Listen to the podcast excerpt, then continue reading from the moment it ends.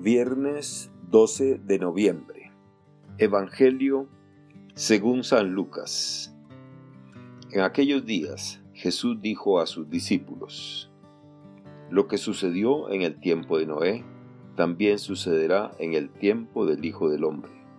Comían y bebían, se casaban hombres y mujeres hasta el día en que Noé entró en el arca, entonces vino el diluvio y los hizo perecer a todos. Lo mismo sucedió en el tiempo de Lot. Comían y bebían, compraban y vendían, sembraban y construían. Pero el día en que Lot salió de Sodoma, llovió fuego y azufre del cielo y los hizo perecer a todos. Pues lo mismo sucederá el día en que el Hijo del Hombre se manifieste. Aquel día el que esté en la azotea y tenga sus cosas en la casa, que no baje a recogerlas, y el que esté en el campo, que no mire hacia atrás. Acuérdense de la mujer de Lot. Quien intente conservar su vida la perderá, y quien la pierda la conservará. Yo les digo, aquella noche habrá dos en un mismo lecho, uno será tomado y el otro abandonado.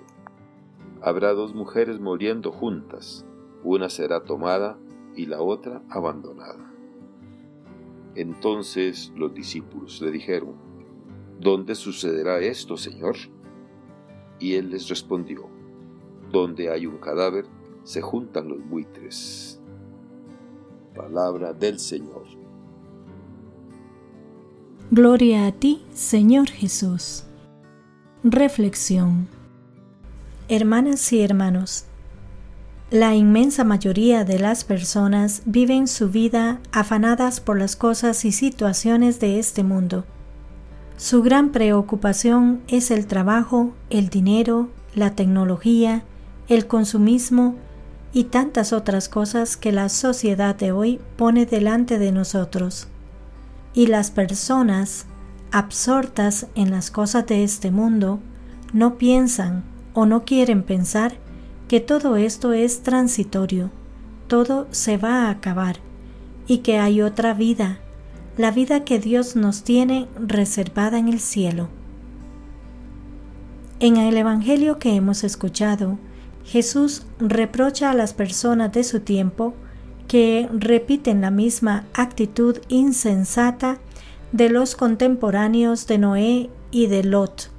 Comían, bebían, se casaban, compraban y se reían de Noé por sus previsiones y provisiones. También nosotros tenemos la tentación de entregarnos a la vida como si fuéramos eternos habitantes de este mundo.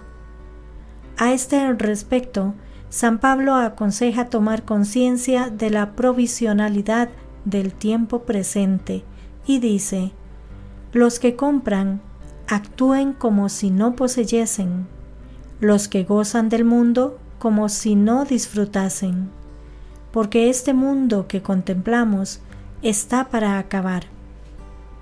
No se trata de amargarnos la existencia pensando siempre en la muerte y no disfrutar de esta vida. Un rasgo del cristiano es la alegría. La vida es un regalo de Dios que debemos disfrutar, al igual que todas las bendiciones que Él nos da todos los días. Jesús nos da la razón suprema de esa alegría y esperanza. Voy a prepararles un lugar para que donde yo esté, estén también ustedes. Esto pone alegría en la vida, porque despeja el interrogante, ¿qué será de mí después de la muerte? que por lo menos de forma inconsciente atormenta al que no tiene esperanza. Jesús reprocha la actitud de vivir adormecidos por las cosas de este mundo y nos invita a estar vigilantes. Esa vigilancia no nos debe sacar de nuestra vida ordinaria, al contrario, es un aviso para la vida ordinaria. Comían, bebían, compraban, vendían, plantaban y edificaban. No se trata de que tengamos que hacer cosas diferentes, se trata de que pongamos el alma en lo que hacemos y encontremos allí a Dios. Abramos los ojos para ver a Dios en lo cotidiano, en nuestra vida de cada día. Esa vigilancia permanente nos hará capaces de recibir al Señor que viene a nuestra vida. Jesús está hablando a sus discípulos y también hoy nos habla a nosotros del día de la manifestación del Hijo del Hombre. Jesús no pretende asustarnos, sino que nos llama a la conversión y a estar vigilantes.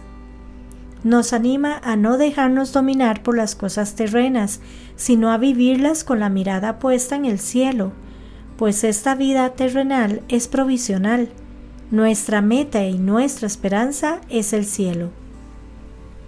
El Señor nos invita a despertar nuestras conciencias dormidas y acomodadas y a que cambiemos nuestras actitudes ajustándolas a la voluntad de Dios. Se trata de que estemos despiertos para descubrir las manifestaciones de Cristo en las cosas cotidianas de nuestra vida, porque el Señor todos los días viene a nuestro encuentro.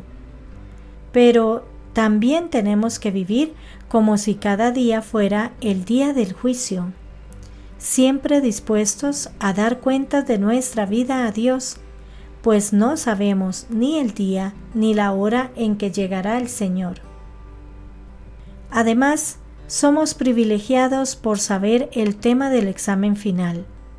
Jesús señala que se nos preguntará, ¿estuve hambriento, desnudo, encarcelado, sin trabajo, ¿me tendiste la mano? ¿Saliste al paso de mi sufrimiento?